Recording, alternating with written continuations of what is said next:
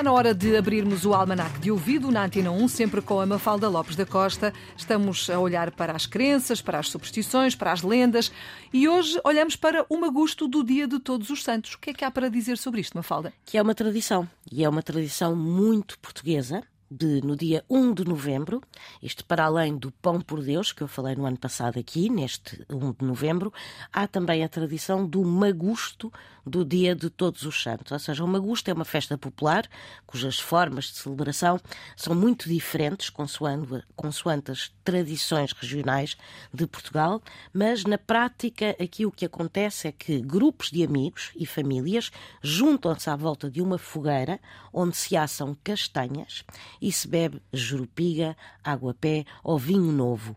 E antigamente as pessoas enfarruscavam-se, ou seja, pintavam-se também com as cinzas da fogueira e havia a tradição de, na noite anterior, perto da meia-noite, colocar castanhas na mesa para os mortos da família irem comer. Ou seja, na noite das bruxas havia também esta tradição de colocar castanhas para dar aos mortos. Isto no dia antes do dia de Todos os Santos. Portanto, no dia 31, muito bem. E depois no dia 1 temos o Magusto. O Magusto, exatamente. Muito bem, o Magusto do dia de Todos os Santos, lembrados, lembrado hoje também na Antena 1, neste almanac de ouvido com a Mafalda Lopes da Costa, fica disponível para ouvir quando quiser na RTP Play.